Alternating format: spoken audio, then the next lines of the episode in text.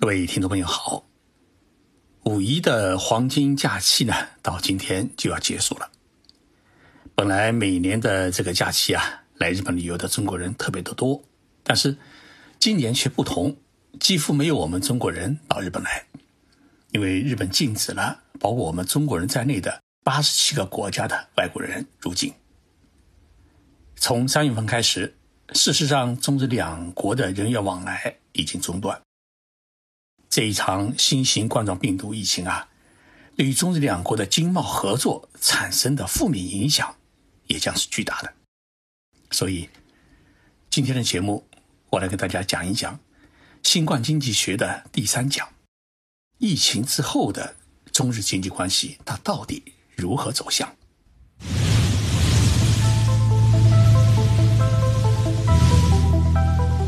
任你波涛汹涌，我自静静到来。静说日本，冷静才能说出真相。我是徐宁波，在东京给各位讲述日本故事。这几天，日本各大电视台都在播一条新闻，说中国五连休啊，有一点二亿中国人在大移动。播这条消息的时候啊，日本的新闻主播的声音有点羡慕，也有点担忧。羡慕的是。中国的新型冠状病毒的疫情啊，哎，已经基本上趋于平稳落地，大家都有了这种解放感，趁着春光明媚的好时光，哎，出来走一走。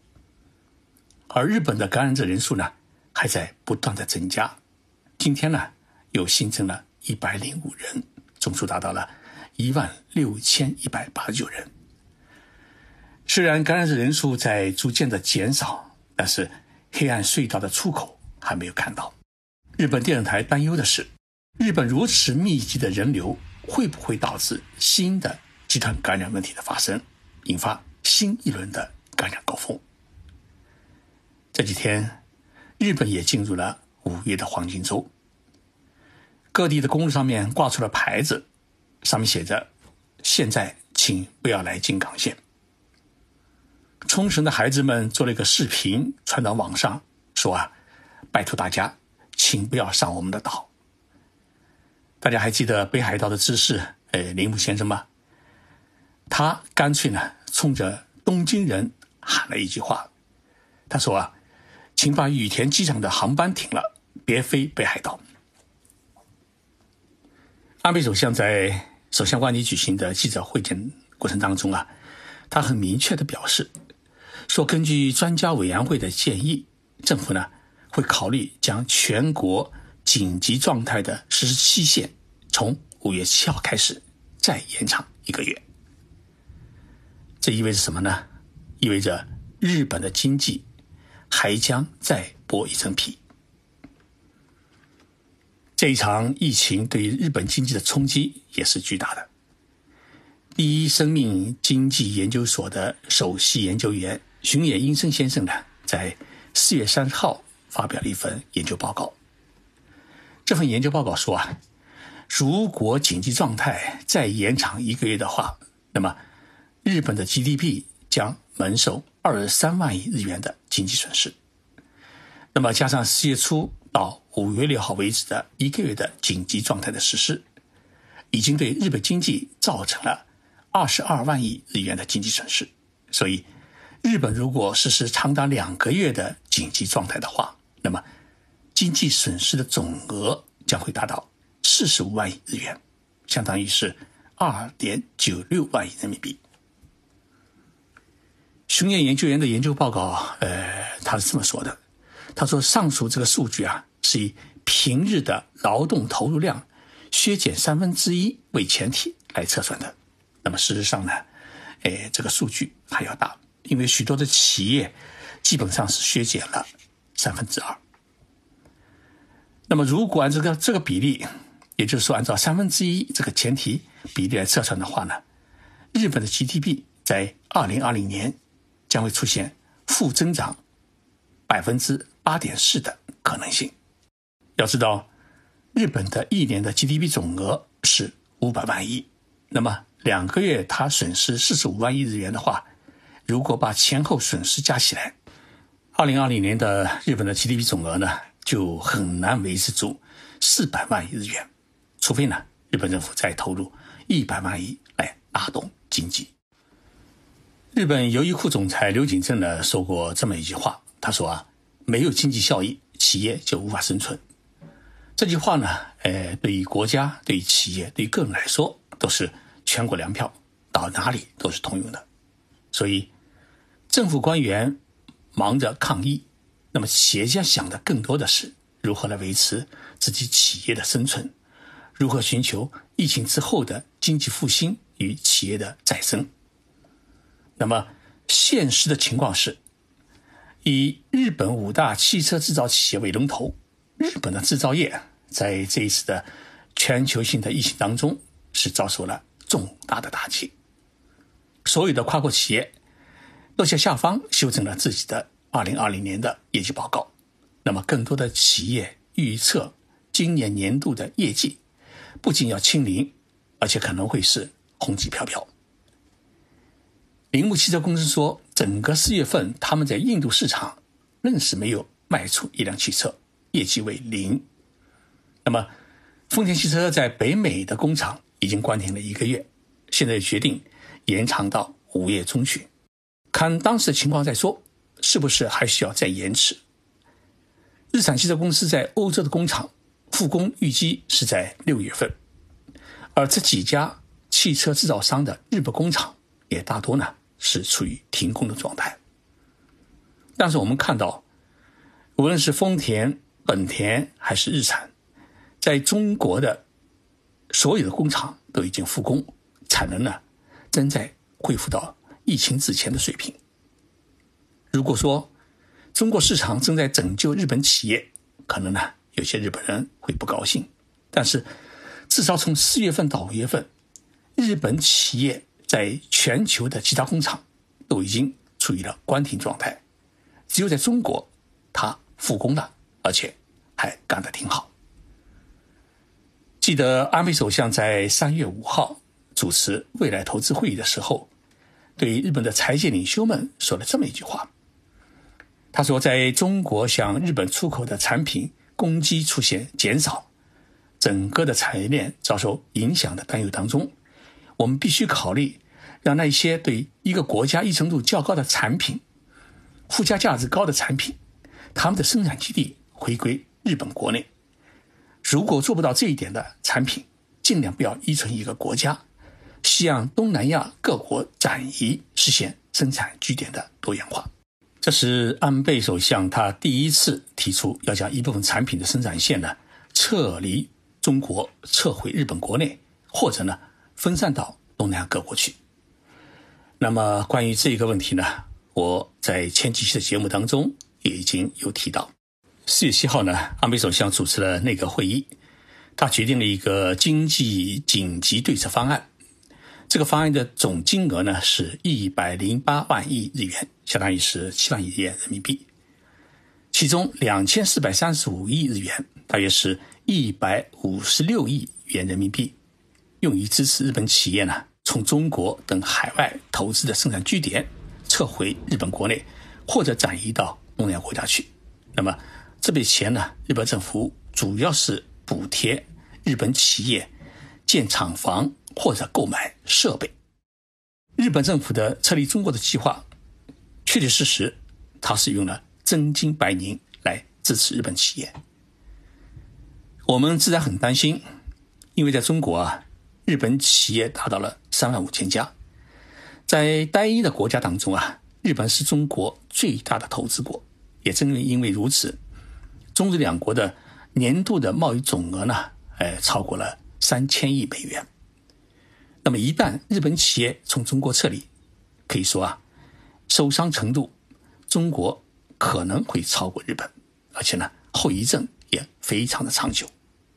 因为日本企业，它不仅雇佣了我们中国一千多万呃员工，同时呢，呃，也给中国带来了许多的技术，也缴纳了许多的税金。当然，我们可以想象，日本企业一旦撤离中国的话，他们将会失去中国市场，在中国也会遭受很大的损失。这一件闹心的事情啊，哎，过去都已经快一个多月了。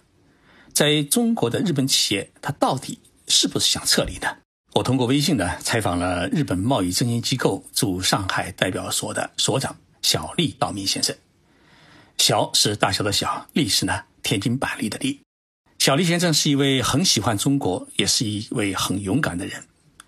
在中国疫情啊严重的时候，他都没有离开过中国，坚守在上海，与我们中国人一道坚持抗击疫情。并一起迎来了胜利的喜悦。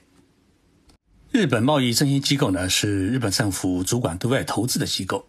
那上海代表所呢，管辖着整个长三角地区的日本企业，而长三角地区的日本企业呢，有将近两万家。目前，日本一些媒体呢，对于中国政府采取的遏制疫情爆发的强有力措施，哎，颇有微词。对此，小丽所长认为，日本的一部分报道。我认为是不正确的。我在上海与中国人民一起度过了艰苦的抗击疫情的生活。虽然中国政府采取了彻底的管控措施，但是我们必须看到，这场疫情的胜利与全体中国人民的努力是分不开的。每一位中国人都能理解政府管控的意义，并予以自觉遵守，这才是疫情得到遏制的一大主要的原因，而并不是政府的。强权政策，小李所长的这一观点啊，让我看到了一位身处中国、目睹中国抗疫全过程的一位日本人的公平公正的看法。小李所长表示，在二月中旬时啊，呃，在华东地区的日本企业还只有半数复工，但是进入四月份，基本上都已经复工。当然，因为种种原因，企业复工以后啊，产能。还没有恢复到疫情之前的水平。初期的原因是因为中国国内的物流与人手不足的问题。那么现在的主要问题是市场需求的减少。但他表示，我们能够感觉到，随着生活秩序逐渐恢复正常化，出差和见面都能获得解禁，企业的活力呢在不断的恢复，整个的经济秩序呢一定会变得正常。那么，安倍首相出钱出力，呼吁日本的部分企业和生产线回归日本。在中国的日本企业到底是怎么想的呢？小李所长告诉我一个数据：日本贸易振兴机构上海代表所在四月一号到六号呢，对在华东地区的主要日本企业实施了一项问卷调查，有七百十家企业做了回答，其中有九成的日本企业表示。不会从中国撤回生产据点和改变供应链。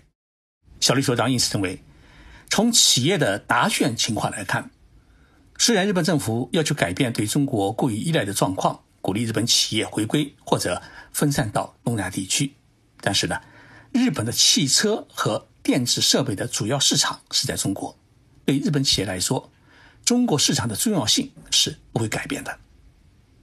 当然。小李所长也承认，这次疫情也确实让日本看到，当中日两国人员的往来变得困难的时候，如何维持好整个的供应网络，维持好整个的产业链，确实是今后必须认真研究的一大课题。但是他同时也认为，虽然呢设备产业具有一定的象征性，但是作为产业核心的保修业务呢？许多时候没有日本的具体参与也是不行的。如果考虑到今后日本企业如何在中国多赚钱，对日本企业来说，不仅不能撤回日本，反而有可能要不得不扩大向中国现地转移日本的技术，进一步强化在中国的制造与产业链的体系。我听了小李所长的这些话以后啊，我觉得对于中日两国。未来的经济与产业的合作的前景，多少有了许多的安心。经济呢，并非完全与政治所决定，而产业呢，是跟着市场走。中国庞大的市场，尤其是越来越成熟的消费习惯，使得日本企业都把中国市场呢看作是与北美和欧洲同样重要的一个单一市场。离开中国市场，对日本企业来说啊，没有什么好处。今天我得到一个消息啊，呃，海南省浙江商会购买了我的八百本日本企业如何转型创新的书，分送给呃各个会员企业。常务副会长兼秘书长吴志明先生说啊，这场疫情也能够让我们了解日本企业如何应对危机，又如何寻求产业转型创新的经验。他说啊，我们会员企业一定要好好学。我很感激湖南省质量商会给我的支持。中日两国的企业家能够相互理解、相互帮助，一定会擦出合作的火花，助推相互的进步。现在是东京时间晚上的二十三点，谢谢大家收听今天的节目。最后呢，请大家一起来欣赏日本歌手长山洋子演唱的《东京夜景》。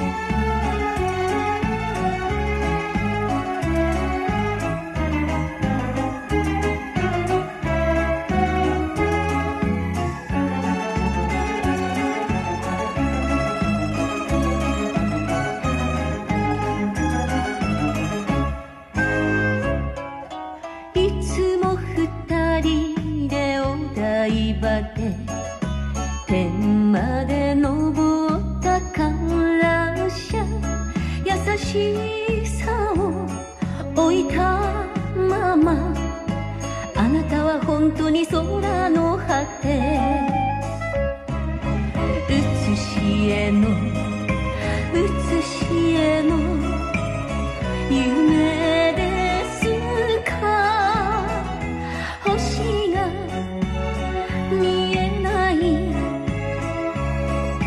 谢